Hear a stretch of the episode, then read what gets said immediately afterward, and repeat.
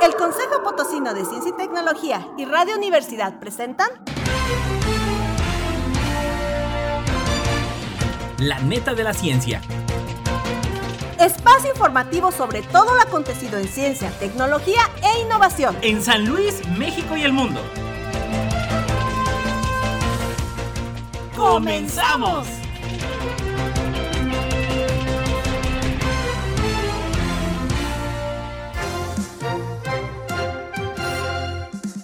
¿Cómo le va? Muy, muy buenos días. Con el gusto de saludarle. Una emisión más de la neta de la ciencia.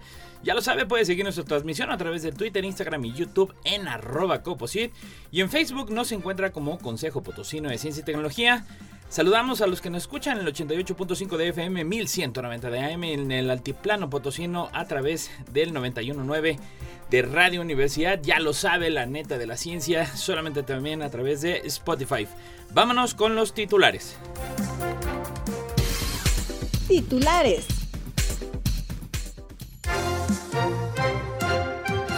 Mañana inauguran la cuarta semana estatal de ciencia y tecnología. Obtiene la Universidad Autónoma ocho estímulos del Fideicomiso de Multas Electorales del COPOSIT. La primera expedición científica mexicana. México puede ayudar a la conservación de la Antártida a través de la investigación científica. Los trabajadores invisibles del campo están en peligro. Disminuye presencia de grandes tiburones en el Golfo de México y el Mar Caribe. ¿Quién mató a las liebres de Mapimí? Los cinco países más contaminantes acaparan casi dos tercios de las emisiones mundiales. América Latina, líder mundial en pérdida de biodiversidad. La boya de inteligencia artificial que llega a proteger a las ballenas en Chile.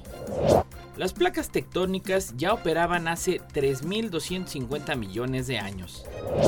Los videojuegos pueden estar asociados a un mejor rendimiento cognitivo en los niños.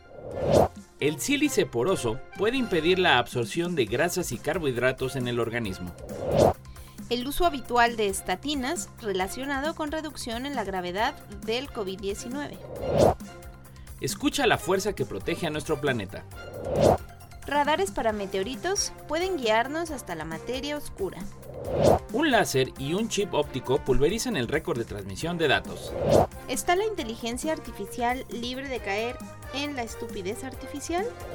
Un dron que se mueve como un pájaro vuela más de hora y media.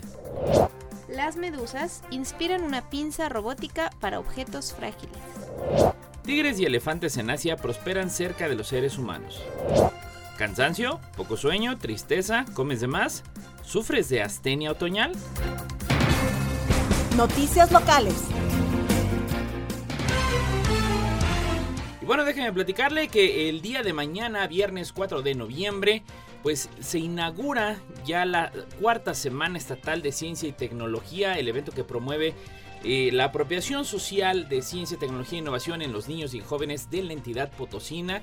Y al respecto, bueno, pues eh, tendrá lugar en el Centro Cultural Universitario Bicentenario a las 10 de la mañana en donde el secretario de Educación, Juan Carlos Torres Cedillo, pues inaugurará este magno evento que ya viene en su cuarta edición.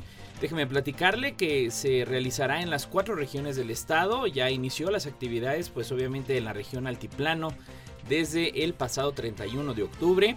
Y bueno, concluyen parte de lo que hará la Coara eh, este, este viernes 4.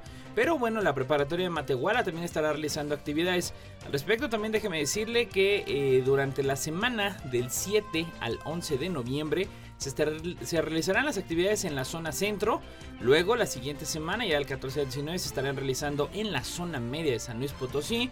Y déjeme decirle que, bueno, pues el Domo Curioso del Coposit estará instalado la próxima semana ya en el Auditorio Municipal de Agualulco para que se vaya a dar una vuelta por allá el H Ayuntamiento de Agualulco pues en coordinación con las instituciones que organizan la cuarta Semana Estatal de Ciencia y Tecnología. Estará presentando el Domo Curioso.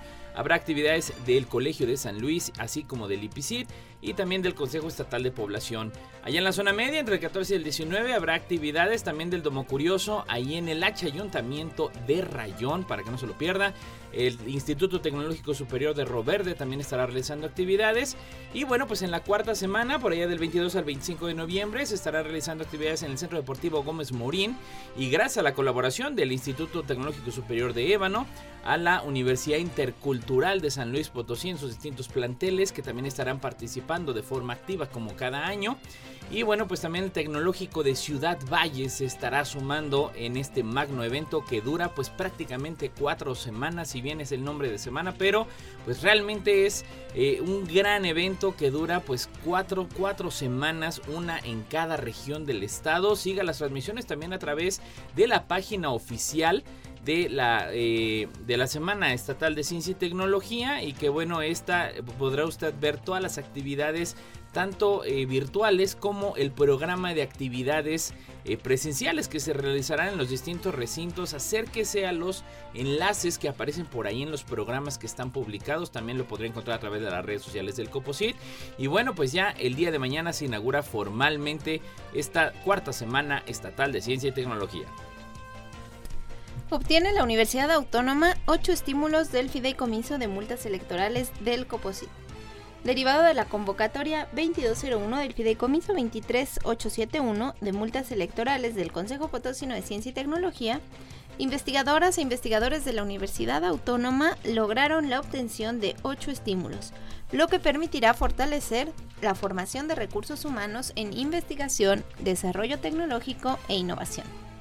Lo anterior fue dado a conocer en la publicación de resultados del tercer periodo por el Comité Técnico del Fideicomiso, que con base en el proceso de evaluación y las propuestas aprobó la asignación de recursos en la modalidad 1 de asistencia a congresos, foros, seminarios u otros eventos de investigación, promoción o difusión científica y tecnológica nacionales o en el extranjero. Los proyectos de la Universidad Autónoma seleccionados en este rubro fueron activación cortical de la motricidad fina en pacientes de Parkinson, presentación de resultados de proyectos realizados por mujeres indígenas en el verano internacional en la conferencia EAMO 2022. En lo que se refiere a la modalidad 2, realización de estancias académicas en instituciones nacionales o en el extranjero, Serán beneficiados los proyectos Capacitación y Análisis de Muestras Colectadas de Lluvia Ácida en San Luis Potosí para el ingreso a la Red Mexicana de Depósito Atmosférico y Estancia de Investigación de la estudiante de doctorado institucional en Ingeniería y Ciencia de Materiales en el Departamento de Ecomateriales e Ingeniería del Instituto de Ingeniería Civil de la Universidad Autónoma de Nuevo León para la caracterización de diversos fotocatalizadores de juntas heterogénea basados en MO, K y TI. Para el caso de la modalidad 3 de organización de eventos de carácter científico y tecnológico en el estado de San Luis Potosí, se apoyará con recursos públicos la realización del Foro de Contaminación del Aire y Cambio Climático en San Luis Potosí, y la organización del Tercer Congreso Nacional y Primer Congreso Internacional Circuitos y Sistemas con CIS 2022. Además de la organización del Quinto Congreso Nacional, Cuarto Congreso Internacional de Agroindustrias, Automatización y Agronegocios y el Cuarto Coloquio Estatal de Administración y Negocios, así como el Simposio de Enfermedades Infecciosas Endémicas y Emergentes. La primera expedición científica mexicana, por José Refugio Martínez de la Orquesta. El 2 de octubre de 1874, el periódico local La Sombra de Zaragoza, en su edición número 793, anunciaba a los lectores potosinos Comisión Científica. En el vapor australiano saldrán próximamente de la capital de la República el inteligente señor Díaz Covarrubia y otras cuatro personas que por orden del gobierno marchan a Pekín a observar el paso de Venus por el disco del Sol. La subvención acordada para gastos de la comisión es de 30 mil pesos, según estamos informados. La nota representaba un acontecimiento de relevancia, se trataba de nada más y nada menos que el anuncio de una primera expedición científica mexicana que viajaba al extranjero, y su misión estudiar y registrar un acontecimiento astronómico de importancia como lo era el paso de Venus por el disco solar. La cintada expedición fue toda una odisea, realizada contra reloj que colocó a la ciencia mexicana en un lugar relevante al ser publicados los resultados tan solo un año después de la expedición, tomándole la delantera a los científicos europeos y estadounidenses. Gracias a esta misión se demostró al mundo el valor de la ciencia que se hacía en el país, ya que el reporte elaborado por Díaz Covarrubias y sus compañeros tuvo una resonancia internacional recogiendo múltiples reconocimientos. El acontecimiento se revestía de cierta importancia para San Luis Potosí, Además de la importancia científica, pues Francisco Díaz Covarrubias vivió en la ciudad durante la década de los 60 decimocrónicos al salir de la Ciudad de México ante la inminente llegada del ejército francés. Díaz Covarrubias era identificado con el régimen del presidente Juárez.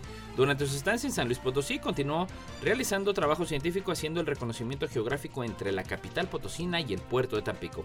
En el periodo de la estancia en la capital de San Luis Potosí, el Instituto Científico y Literario permanecía cerrado al ser ocupado el edificio por el ejército conservador, aliado a los imperialistas franceses. Sin embargo, logró relacionarse con científicos potosinos que posteriormente formarían el cuerpo académico del Instituto Científico y Literario en su reapertura en 1867 y 68, al triunfo de la República.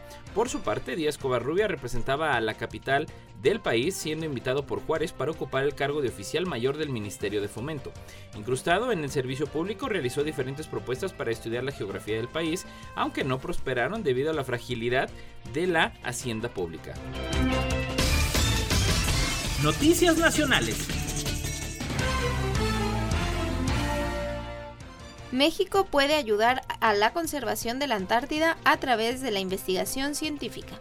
Si debido al calentamiento global el deshielo en la Antártida continúa acelerándose, el nivel del mar subirá considerablemente, lo que afectará a los habitantes de las zonas costeras. A su vez, si el mar en este continente blanco se calienta, habrá cambios en el comportamiento de las corrientes marinas, lo cual puede detonar efectos en las actividades pesqueras, incluso en las mexicanas, y por lo tanto en su economía.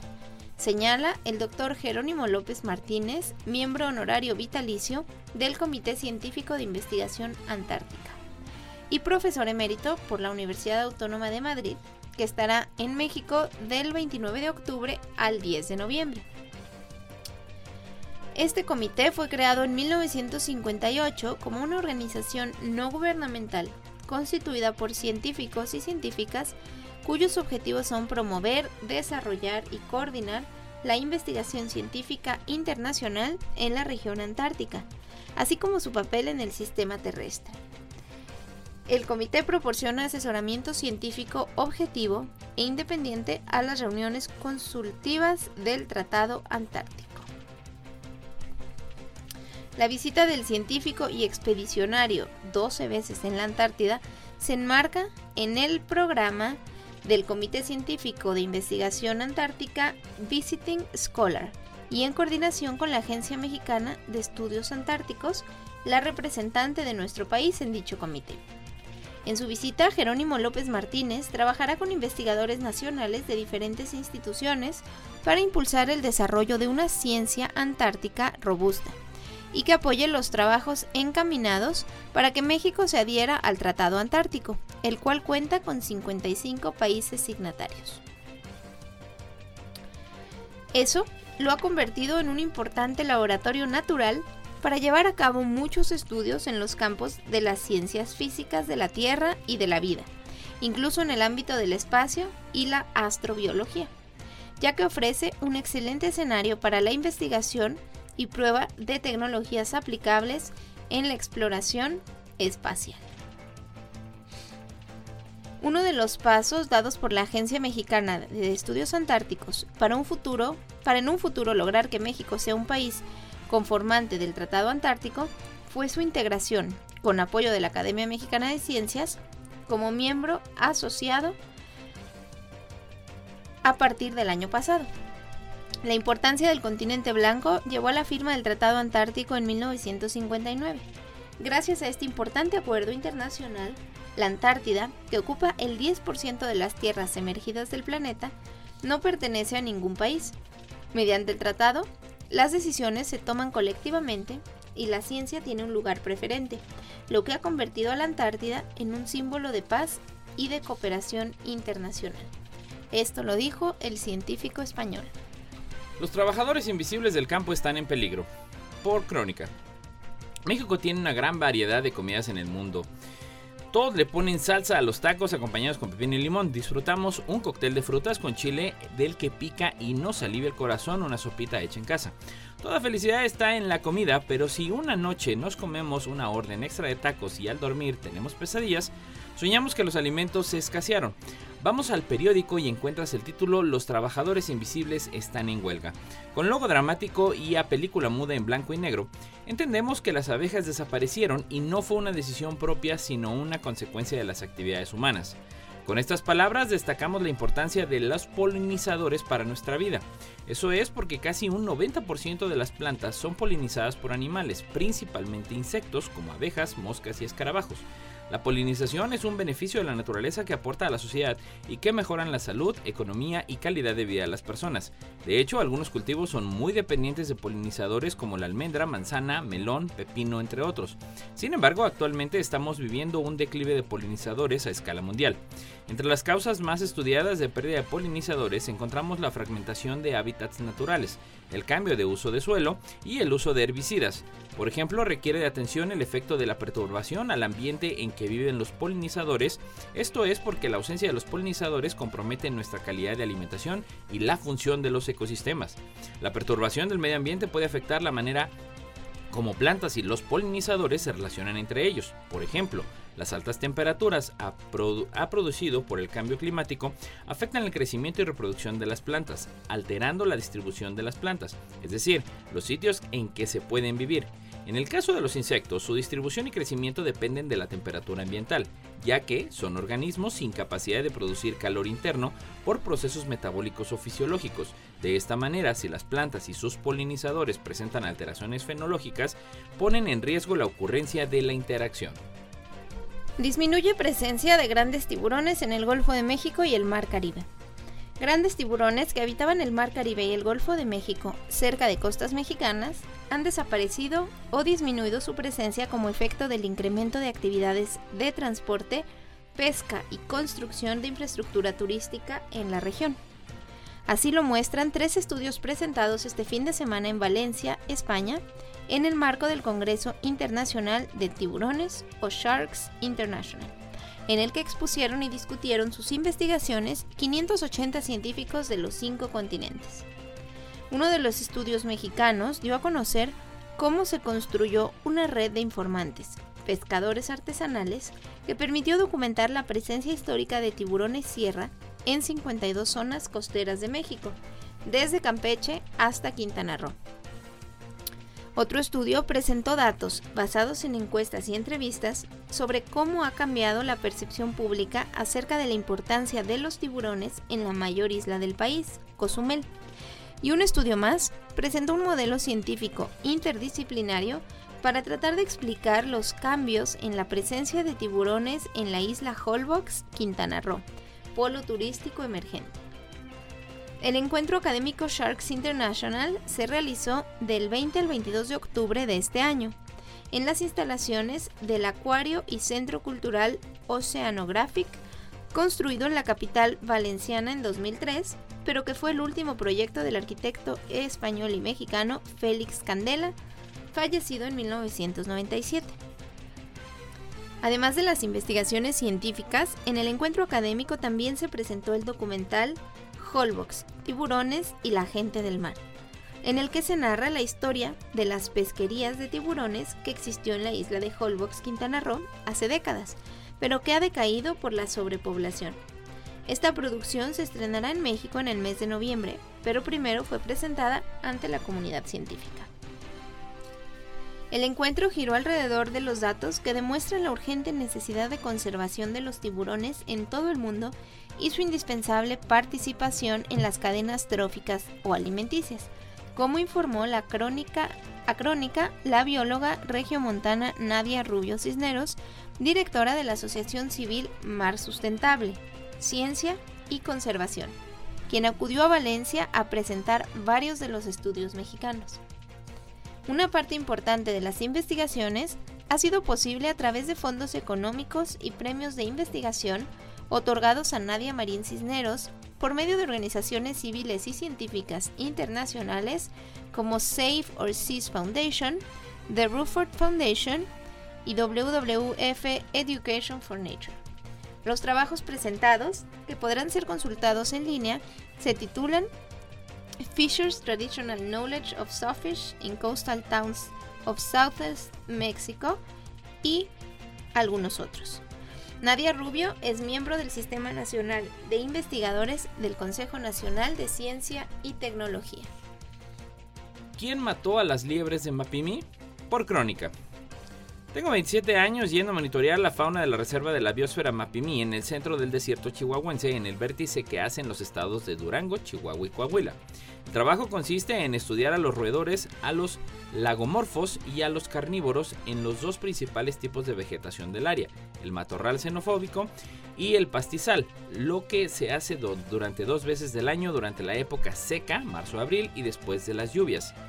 Las visitas a Mapimí generalmente se hacen entre 2 y 3 horas de camino para llegar al laboratorio del desierto, que es la estación de campo perteneciente al Instituto de Ecología de Jalapa, Veracruz, por una brecha que en ocasiones se vuelve en 3, 4 y hasta 7 caminos, ya que estos son marcados por los residentes del área en tiempo de lluvias en las que es muy difícil transitar, porque verdaderamente es un lodazal y buscando cómo no atascarse, los vehículos circulan por todas las partes buscando y haciendo caminos nuevos.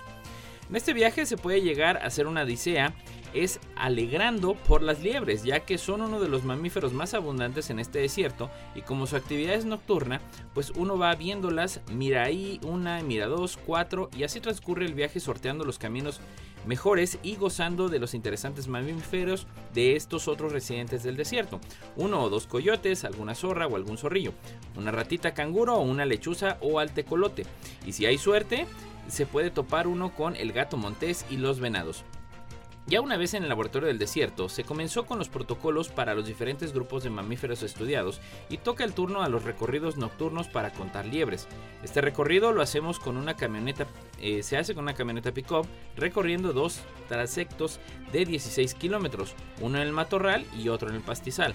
Arriba en la góndola van tres personas que se encargan de encontrar a las liebres utilizando dos reflectores de 2 millones de candelas, mientras que la tercera tiene como encomienda correr y pararse en el sitio en que cada liebre es detectada. Esta acción permite a cada uno de los pasajeros de la cabina medir la distancia perpendicular a la liebre, esto con la finalidad de utilizar los datos alimentando un algoritmo conocido como Distance, que calcula las densidades de las liebres. Noticias internacionales. Los cinco países más contaminantes acaparan casi dos tercios de las emisiones mundiales.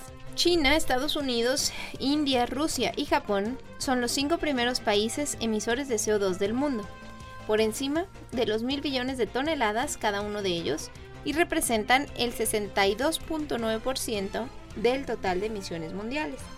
Así se afirma en el informe de situación de las emisiones de CO2 en el mundo que analiza datos del año 2020 y que elabora la Fundación Empresa y Clima, presentado en Barcelona en rueda de prensa por su directora Elvira Carles. El informe usa y correlaciona datos publicados oficialmente por diferentes organizaciones públicas y privadas sobre emisiones totales mundiales y europeas de CO2, sujetas a la directiva del Parlamento Europeo y del Consejo de octubre de 2003. En este ranking de países más emisores, Irán ha sustituido a Alemania como el sexto emisor mundial. El informe indica que el área del mundo con mayores emisiones per cápita en 2019 sigue siendo la península arábiga, con Qatar a la cabeza, con 30.000 toneladas de CO2 por persona y año, un 4% más que el año anterior. A nivel europeo, Alemania es el mayor emisor europeo, con 843 millones de toneladas, si bien ha registrado un descenso del 5.3% con respecto a las emisiones totales del año anterior, se indica en el informe.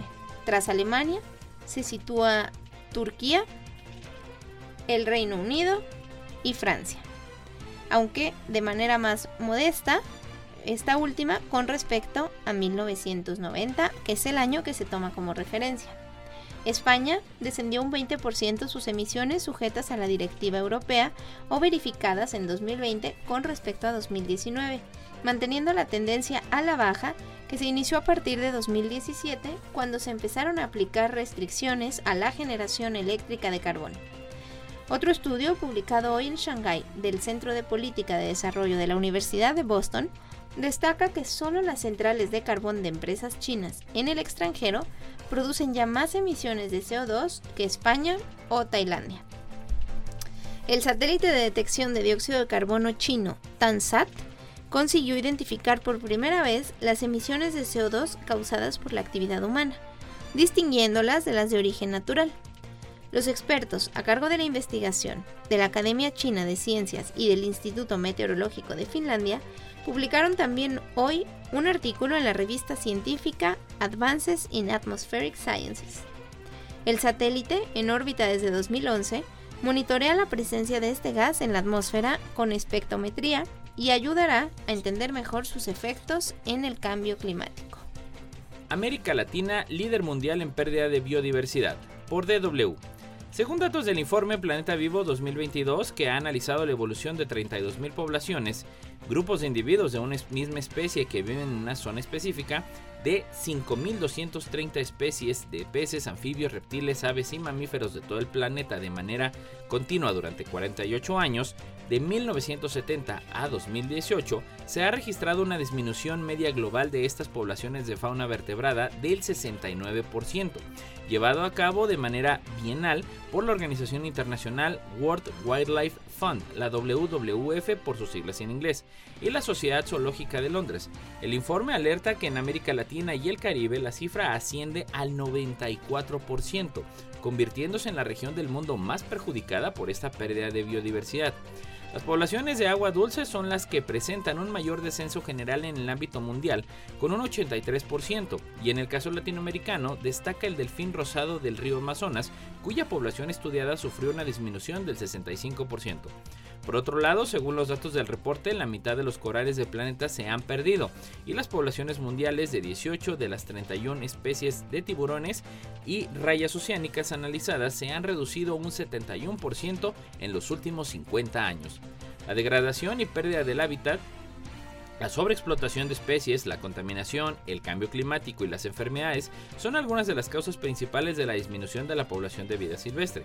El examen del número de especies amenazadas por las distintas causas principales de pérdida de biodiversidad por regiones, como el cambio de uso de tierra, sobreexplotación o especies invasoras, permitió identificar grandes paisajes como puntos calientes de especies amenazadas, explica a DW Luis Germán Naranjo, portavoz del reporte en Latinoamérica.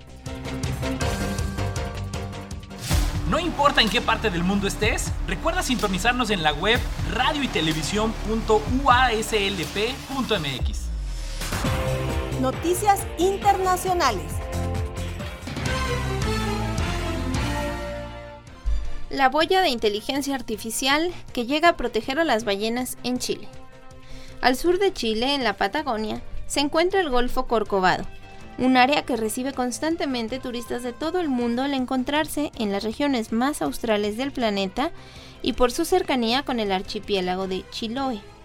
Sin embargo, quizá lo más especial de este golfo es el hecho de que sea uno de los cuatro puntos de encuentro que concentra la mayor cantidad de ballenas, especialmente las ballenas azules. No obstante, debido a las complicaciones del transporte por tierra para la interconexión entre las islas de esta zona de la Patagonia, el tráfico marítimo se levanta con fuerza como alternativa, amenazando directamente la integridad de las ballenas. Existe el riesgo de colisión con alguna de ellas y el de la contaminación acústica que provoca lesiones auditivas que dificultan la comunicación entre los organismos que viven en el mar. Es precisamente por este motivo que surge el proyecto The Blue Boat. Hace 10 años, a través de un trabajo colaborativo entre la Fundación MERI, el Ministerio del Medio Ambiente del Gobierno de Chile y el Laboratorio de Aplicaciones Bioacústicas de la Universidad Politécnica de Cataluña. Desde el 13 de octubre ya se puede observar en las costas del Golfo Corcovado una boya de 3 metros cuadrados de superficie visible con dos paneles solares y de color amarillo, a través del uso de inteligencia artificial con la tecnología de nombre LIDO, se comienza a avanzar hacia un mejor combate al cambio climático por medio de la conservación de las ballenas. En concreto, entre sus funciones, la boya informará a la Armada de Chile, en una primera etapa, de la presencia de cetáceos en el Golfo Corcovado, para evitar colisiones de embarcaciones con estos mamíferos. ¿Cómo lo hace? La boya inteligente envía mensajes a un satélite que a su vez los retransmite a una estación en alerta temprana, que luego informa a las embarcaciones que estén en ese sector. No solo una colisión es lo que se quiere evitar, sino también disminuir el ruido que las embarcaciones generan, con consecuencias negativas como lesiones auditivas, varamientos o incluso la muerte de las ballenas. Asimismo, entre otras de las propiedades que tiene esta nueva tecnología, está la de realizar un monitoreo del estado de salud de los océanos. Las boyas cuentan con sensores de temperatura, pH, salinidad, nutrientes y oxígeno disuelto, que registran las variaciones y que sirven luego como indicadores del avance del cambio climático. The Blue Boat Initiative abrió dos sitios web para aquellos científicos que quieran analizar los nuevos datos, sin embargo, personas comunes y corrientes también pueden ingresar y escuchar en tiempo real el sonido submarino del Golfo Corcovado, así como analizar las variaciones de la temperatura del agua por hora. Las placas tectónicas ya operaban hace 3.250 millones de años, por Europa Press.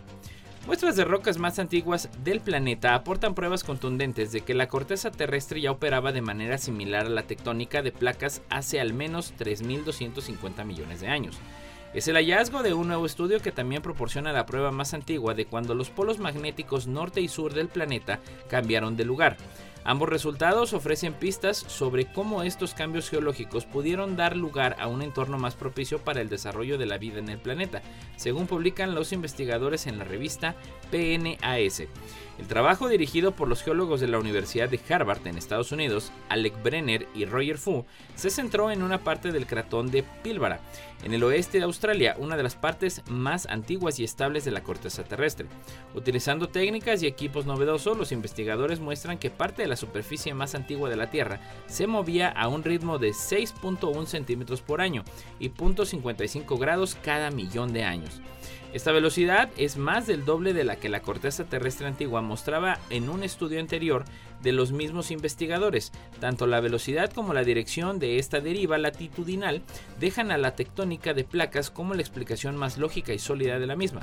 Por ejemplo, los investigadores pueden ahora argumentar en contra de los fenómenos denominados desplazamiento polar verdadero y tectónica de etapa estancada que pueden hacer que la superficie de la Tierra se desplace, pero no forman parte de la tectónica de placas modernas. Los resultados se inclinan más hacia el movimiento de las placas tectónicas, ya que la mayor velocidad recién descubierta no concuerda con los aspectos de los otros dos procesos. Los videojuegos pueden estar asociados a un mejor rendimiento cognitivo en los niños. Un estudio de casi, dos, casi 2.000 niños ha comprobado que aquellos que declararon haber jugado videojuegos durante 3 horas al día o más obtuvieron mejores resultados en las pruebas de habilidades cognitivas relacionadas con el control de los impulsos y la memoria de trabajo, en comparación con los niños que nunca habían jugado videojuegos. Esto según un estudio publicado en la revista JAMA Network Open. La investigación analizó los datos del estudio sobre el desarrollo cognitivo del cerebro de los adolescentes, que está respaldado por el Instituto Nacional sobre el Abuso de Drogas y otras entidades de los Institutos Nacionales de Salud de Estados Unidos. Este estudio se suma a nuestra creciente comprensión de las asociaciones entre jugar a los videojuegos y el desarrollo del cerebro. Esto lo explicó la directora del Instituto Nacional de Abuso en Drogas, Nora Volkov. Numerosos estudios han vinculado los videojuegos con problemas de comportamiento y de salud, salud mental. Este estudio sugiere que también puede haber algunos beneficios cognitivos asociados a este popular pasatiempo que merecen una mayor investigación. Aunque varios estudios han investigado la relación entre los videojuegos y el comportamiento cognitivo, los mecanismos neurobiológicos que subyacen a las asociaciones no se conocen bien. Solo un puñado de estudios de neuroimagen han abordado este tema, y el tamaño de las muestras ha sido pequeño, con menos de 80 participantes. Para abordar este vacío en la investigación, los científicos de la Universidad de Vermont, en Burlington, analizaron los datos obtenidos cuando los niños entraron al estudio sobre el desarrollo cognitivo del cerebro de los adolescentes, ABCD por sus siglas en inglés, a los 9 y 10 años de edad. El equipo de investigación examinó datos de encuestas cognitivos y de imágenes cerebrales de casi 2.000 participantes de la cohorte mayor del estudio.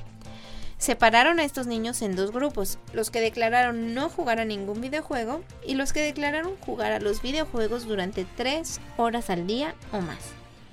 Las investigaciones explican que se eligió este umbral porque supera las directrices sobre el tiempo de pantalla de la Academia Mexicana de Pediatría, que recomienda limitar el tiempo de juego a una o dos horas al día para los niños mayores. Para cada grupo, los investigadores evaluaron el rendimiento de los niños en dos tareas que reflejaban su capacidad para controlar comportamiento impulsivo y para memorizar información, así como la actividad cerebral de los niños mientras realizaban tareas. Descubrieron que los niños que declararon jugar a los videojuegos durante tres horas o más eran más rápidos y precisos en ambas tareas cognitivas que los que nunca jugaban. También observaron que las diferencias en la función cognitiva observadas entre los dos grupos iban acompañadas de diferencias en la actividad cerebral. El sílice poroso puede impedir la absorción de grasas y carbohidratos en el organismo. Por Europa Press. El sílice poroso puede impedir la absorción de grasas y carbohidratos en el organismo, según ha demostrado una nueva investigación de la Universidad del Sur de Australia. Las partículas de sílice diseñadas están hechas de arena purificada y tienen un diseño óptimo con una gran superficie que les permite absorber grandes cantidades de enzimas digestivas, grasas y azúcares dentro del tracto gastrointestinal.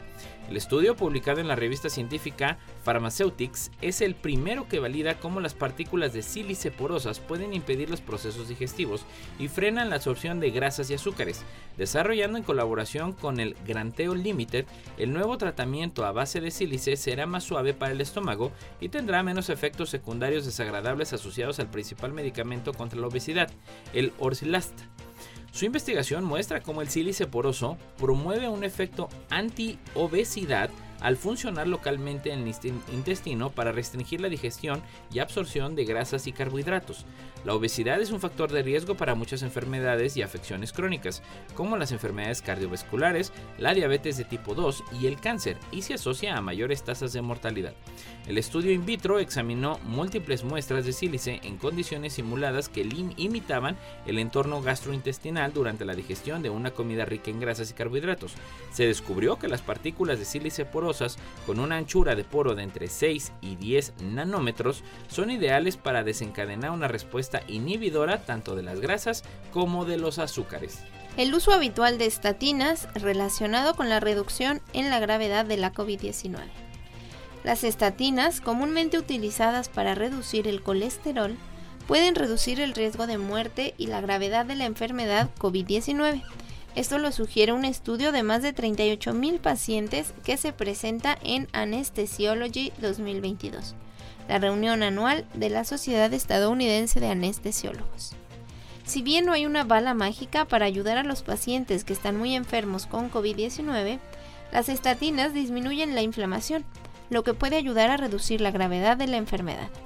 Esto lo explica Ettore Crimi, autor principal del estudio y profesor de anestesiología y medicina de cuidados críticos de la Universidad de Florida Central en Estados Unidos. Los resultados de nuestro estudio mostraron claramente que el uso regular de estatinas se asocia con la reducción del riesgo de muerte y la mejora de los resultados en los pacientes hospitalizados por COVID-19. El estudio retrospectivo es uno de los más extensos sobre el uso regular de estatinas en pacientes con COVID-19. Los investigadores analizaron las historias clínicas electrónicas de 38.875 pacientes hospitalizados por COVID-19 en 185 hospitales de Estados Unidos entre el 1 de enero y el 30 de septiembre de 2020. De esos pacientes, el 30% utilizaba regularmente estatinas para tratar el colesterol alto. Los usuarios de estatinas tenían un 37% menos de riesgo de morir por COVID-19 que los que no usaban estatinas. Además, los consumidores habituales de estatinas tenían una probabilidad significativamente menor de ser dados de alta en un centro de cuidados paliativos, de ser ingresados en la unidad de cuidados intensivos o de desarrollar coágulos sanguíneos. También tuvieron estancias hospitalarias más cortas y pasaron menos tiempo con respirador. Escucha la fuerza que protege a nuestro planeta. Por Europa Press. Señales magnéticas medidas por los satélites SWARM han sido convertidas en sonido con un resultado bastante aterrador, para hacer algo que nos protege de la intemperie del medio solar y cósmico, según la ESA. El campo magnético de la Tierra es una burbuja compleja y dinámica que nos mantiene a salvo de la radiación cósmica y de las partículas cargadas transportadas por los poderosos vientos que provienen del Sol. Cuando estas partículas chocan con átomos y moléculas, principalmente oxígeno y nitrógeno en la atmósfera superior, Parte de la energía de las colisiones se transforma en la luz verde-azul típica de la aurora boreal, que a veces se puede ver desde la altura, latitudes del norte. Si bien la aurora boreal ofrece una muestra visual de partículas cargadas del Sol que interactúan con el campo magnético de la Tierra, poder escuchar el campo magnético generado por la Tierra o su interacción con los vientos solares es otro asunto. Nuestro campo magnético es generado por, en gran parte por un océano de hierro líquido sobrecalentado que se arremolina y forma el núcleo exterior a unos 3.000 kilómetros bajo nuestros pies actuando como un conductor giratorio en un dínamo de bicicleta, crea corrientes eléctricas que a su vez generan nuestro campo electromagnético en constante cambio. Lanzado en 2013, el trío de satélites SWARM de la ESA se está utilizando para comprender exactamente cómo se genera nuestro campo magnético al medir con precisión las señales magnéticas que provienen no solo del núcleo de la Tierra, sino también del manto, la corteza y los océanos, así como de la ionosfera y magnetosfera. SWARM también está conduciendo a nuevos conocimientos sobre el clima en el espacio. Radares para meteoritos pueden guiarnos hasta la materia oscura. Los meteoritos pueden ayudar a los astrónomos a idear una nueva forma de localizar la materia oscura. Partículas misteriosas e invisibles hasta ahora, solo discernidas por su efecto en el cosmos. Cinco veces más frecuente que la materia ordinaria, la materia oscura constituye aproximadamente el 85% de la materia total del universo y aproximadamente una cuarta parte de la masa y la energía totales del universo. Los humanos no pueden detectar estas escurridizas partículas directamente, ya que la materia oscura no emite luz, por lo que los científicos utilizan telescopios como el Hubble para observar su influencia en las galaxias y otros cúmulos estelares distantes. Ahora, según un estudio dirigido por investigadores de la Universidad Estatal de Ohio, los sistemas de radar en tierra podrían usarse para ayudar en la búsqueda. John Beacon coautor del estudio y profesor de física y astronomía en Ohio State, dijo que si bien los científicos generalmente buscan solo partículas diminutas de materia oscura con masas pequeñas, el objetivo de esta nueva investigación es mejorar la búsqueda ayudando a caracterizar la materia oscura macroscópica, partículas con una gran masa que podrían no llegar a los detectores terrestres tradicionales. Una de las razones por las que la materia oscura es tan difícil de detectar podría deberse a que las partículas son muy masivas, dijo Bicom en un comunicado. Si la masa de materia oscura es pequeña, entonces las partículas son comunes, pero si la masa es grande, las partículas son raras. Aunque estas partículas no se pueden tocar ni ver, la materia oscura se puede percibir por sus efectos gravitatorios sobre otros fenómenos celestes como estrellas o agujeros negros. Si bien sus efectos en otros sistemas naturales no son fáciles de categorizar, tomarse el tiempo para aprender más sobre la materia oscura abre nuevas vías para que los científicos comprendan el tamaño, la forma y el futuro del cosmos, dijo Beacon. Tales detecciones también pueden revelar la masa de estas partículas que, dependiendo de su tamaño, pueden tener efectos enormes en la formación y estructura de las galaxias. Un láser y un chip óptico pulverizan el récord de transmisión de datos. Por Europa Press. Científicos de las universidades técnicas de Dinamarca, la DTU y la tecnológica de Chalmers han logrado transmitir 1.8 petabits de datos por segundo usando un solo láser y un solo chip óptico. Nunca se había superado el petabit de datos por segundo. El nuevo récord corresponde nada más que al doble del tráfico global total de Internet y solo llevado por la luz de una fuente óptica. La fuente de luz es un chip óptico de diseño personalizado que puede usar la luz de un solo láser infrarrojo para crear un espectro de arco iris de muchos colores, es decir, muchas frecuencias. Por lo tanto, la frecuencia de un solo láser se puede multiplicar en cientos de frecuencias en un solo chip. Todos los colores se fijan a una distancia de frecuencia específica entre sí, al igual que los dientes de un peine, por lo que se llama peine de frecuencia. Luego, cada color o frecuencia se puede aislar y usar para imprimir datos. Luego, las frecuencias se, pueden volver a ensamblar y enviar a través de una fibra óptica, transmitiendo así los datos, incluso un gran volumen de datos como han descubierto los investigadores. La demostración experimental mostró que un solo chip podría transportar fácilmente 1.8 petabits por segundo, lo que con equipos comerciales contemporáneos de última generación requeriría más de mil láseres. Víctor Torres Company, profesor de la Universidad Tecnológica de Chalmers, es el jefe del grupo de investigación que ha desarrollado y fabricado el chip. ¿Está la inteligencia artificial libre de caer en la estupidez artificial? Hay quien augura que la inteligencia artificial será capaz de traducir idiomas o de escribir mejor que los humanos, de pintar o de crear complejas composiciones musicales, o que las máquinas conducirán o realizarán operaciones quirúrgicas de altísimo riesgo mejor que las personas más cualificadas. Pero ¿está la inteligencia artificial libre de caer en los mismos errores que los humanos? La respuesta es no. Y durante los últimos años ya se ha registrado casos y, se han, y han sucedido errores. Uno de los más sonados, la aplicación que interpretó la imagen de dos personas negras como si fueran dos simios.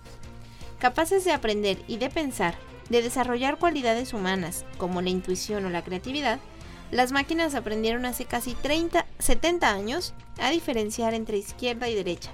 Y desde entonces se han impuesto a campeones mundiales de ajedrez, de póker, reconocen rasgos faciales o la voz, traducen, conducen de manera autónoma y perfeccionan el diagnóstico médico. La inteligencia artificial será uno de los mejores aliados para afrontar los principales desafíos de la humanidad, pero millones de personas, de forma consciente o no, la utilizan ya de forma cotidiana. En la navegación, geolocalización, computación o sistemas virtuales, y sus utilidades y aplicaciones son infinitas robótica, redes neuronales, algoritmos, bases de datos inteligentes, utilidades ilimitadas y en medio de las cuales irrumpe el debate sobre la ética de esta tecnología, sobre el riesgo de que acrecienten las distintas brechas que ya existen, geográficas o generacionales, y de que las máquinas puedan llegar a ser completamente autónomas y a desobedecer o incumplir las funciones para las que fueron diseñadas.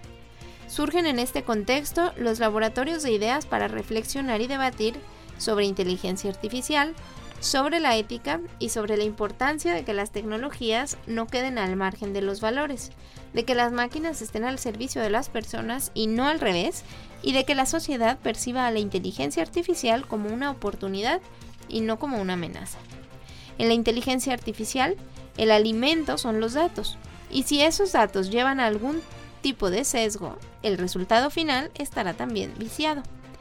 Si en un sistema de valoración de puestos de trabajo los datos de entrada tienen perfiles de hombres con sueldos más altos que las mujeres, el sistema recomendará sueldos más altos, altos para los hombres. Mantiene el responsable de este laboratorio y director de servicios de la consultora tecnológica Quint.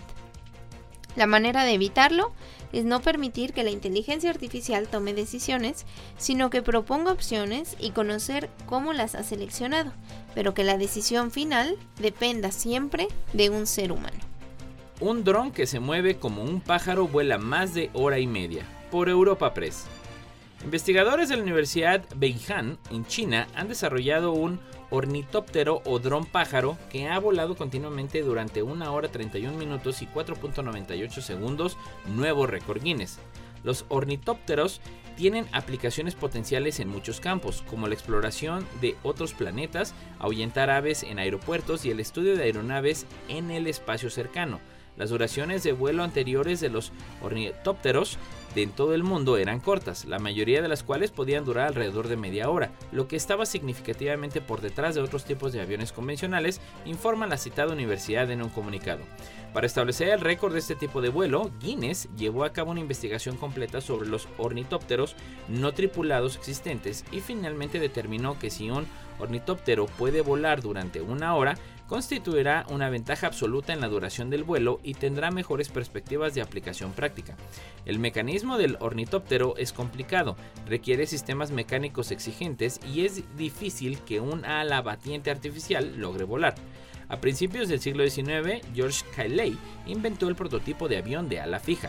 Después de que los hermanos Wright completaron con éxito el primer vuelo tripulado propulsado, los helicópteros y de ala fija se convirtieron en la principal plataforma de transporte aéreo, y la exploración del vuelo de alas batientes ha estado inactiva durante mucho tiempo. En los últimos 100 años, la tecnología de la aviación se ha desarrollado rápidamente.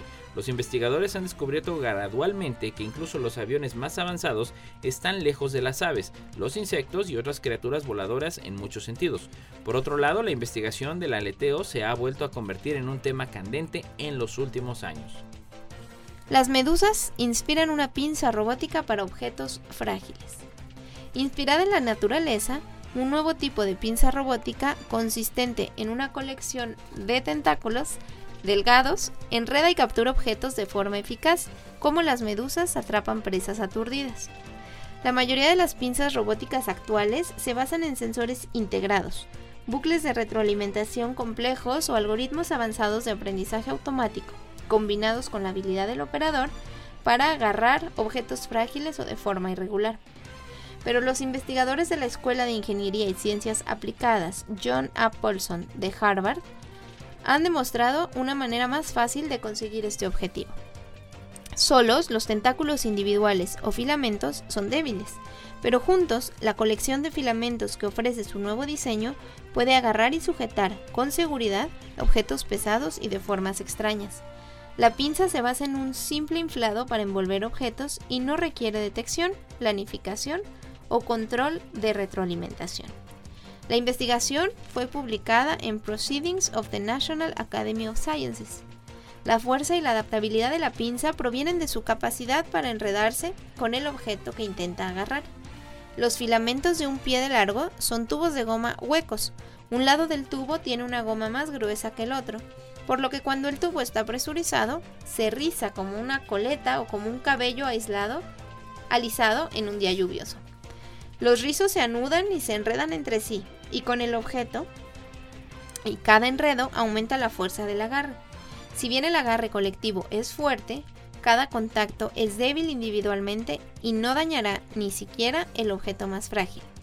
Para liberar el objeto, los filamentos simplemente se despresurizan. Los investigadores utilizaron simulaciones y experimentos para probar la eficacia de la pinza, recogiendo una variedad de objetos, incluidas varias plantas de interior y juguetes. La pinza podría usarse en aplicaciones del mundo real para sujetar frutas y verduras blandas para la producción y distribución agrícola, tejidos delicados en entornos médicos, incluso objetos de forma irregular en almacenes como cristalería. Tigres y elefantes en Asia prosperan cerca de los seres humanos. Por Europa Press. Algunos de los animales más grandes de Asia, como los tigres y los elefantes, están desafiando 12.000 años de tendencias de extinción al prosperar junto a los humanos. Un estudio dirigido por la Universidad de Queensland, publicado en la revista Science Advances, examinó los registros paleontológicos para comparar la distribución histórica de las 14 especies más grandes de Asia con sus poblaciones en los bosques tropicales actuales. El doctorando Sakarti Amir, de la Facultad de Ciencias Biológicas de la UK de la Ecological Cascades Lab, señala que cuatro especies, tigres, elefantes asiáticos, jabalís y panteras nebulosas, mostraron un aumento de las poblaciones en zonas con infraestructura humana. Estos resultados demuestran que en las condiciones adecuadas, algunos animales de gran tamaño pueden vivir cerca de los humanos y evitar la extinción, destaca Amir en un comunicado. Estos resultados cuestionan la idea de algunos círculos conservacionistas de que los humanos y la megafauna son incompatibles. En todo el mundo existe una tendencia a la degradación trófica, un término que se refiere a la pérdida desproporcionada de los animales más grandes del mundo. La degradación trófica suele ser peor cerca de los humanos porque los cazadores se dirigen a las especies más grandes, pero en el caso de los tigres, elefantes, jabalís y pantera nebulosa, sus poblaciones asiáticas son mayores cerca de los humanos. Esto puede ser el resultado de unos esfuerzos más duros contra la caza furtiva en los parques nacionales que están cerca de los asentamientos humanos y son visitados con más frecuencia por los turistas. El estudio también ha revelado que la deforestación seguía afectando a las especies y que el número de panteras nebulosas en particular experimentaba un fuerte descenso en esas zonas. Sin embargo, Amir apunta que la investigación mostraba que si las especies de animales grandes no eran cazadas, podían vivir en hábitats relativamente pequeños y cerca de los humanos. ¿Cansancio? ¿Poco sueño? ¿Tristeza? ¿Comes de más? ¿Sufres de astenia otoñal? Por ediciones. La vuelta a la rutina tras el periodo de descanso, la disminución de horas de luz solar y el cambio de clima pueden ser algunas de las causas de los que conocemos como astenia otoñal. Estar más cansado de lo habitual, triste, irritable o comer de más a veces pueden ser síntomas de ellos, según afirma la psicóloga de Quirón Prevención, Victoria Fernández Petrini, durante una entrevista con Infosalud. La disminución de la luz y la baja de las temperaturas tienen un efecto sobre nuestros biorritmos, modificaciones en el ciclo sueño-vigilia y del metabolismo, y esto acaba teniendo un efecto sobre el estado de ánimo debido a los cambios de las secreciones hormonales. Así, detalla que normalmente los síntomas que podemos experimentar durante este proceso serán alteraciones en el sueño, normalmente necesidad de dormir más, cansancio, fatiga, tristeza, apatía, dificultades en la concentración, irritabilidad, cambios en el apetito, como la tendencia habitual a una mayor ingesta. Con ello, Fernández Petrini aporta las siguientes pautas para combatir la astenia otoñal, dirigidas a paliar el malestar que aparecen durante el periodo de adaptación a estos cambios. Si no duermes bien, estás cansado, triste o comes de más de una cuenta igual, tienes astenia otoñal. Entonces, se entiende que pues hay que mantener los hábitos y las rutinas tanto en la alimentación como en el sueño. Aprovechar todos los días un rato para exponernos a la luz solar. Esto va a ayudar con la mejora del estado de ánimo y las sensaciones positivas. Durante 15 a 20 minutos todos los días con la protección adecuada. El ejercicio físico va a ser de mucha ayuda para la distracción y para generar endorfinas que contrarrestan algunos de los efectos. Ingerir alimentos ricos en tripófano como lácteos, eh, soya, huevos, frutos secos, entre otros, será positivo, ya que el tritopfano es un aminoácido esencial parcialmente participante en la fabricación de melatonina y serotonina. También mantener el contacto con las personas que son importantes para ti, ya que estos actuarán como protectores de salud mental. Este especialista de Quirón Prevención señala que la duración habitual de la astenia otoñal suele ir de los 6 a los 15 días más o menos, un periodo que le corresponde con el tiempo que el organismo necesitará para adaptarse a la nueva situación. Y eso fue todo por la emisión del día de hoy. Como siempre, agradeciendo en los controles a Lalo Carrillo. Nos escuchamos la próxima semana. Esto fue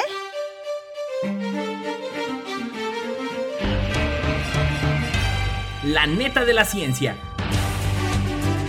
Noticiero de Ciencia, Tecnología e Innovación. Presentado por el Consejo Potosino de Ciencia y Tecnología y Radio Universidad.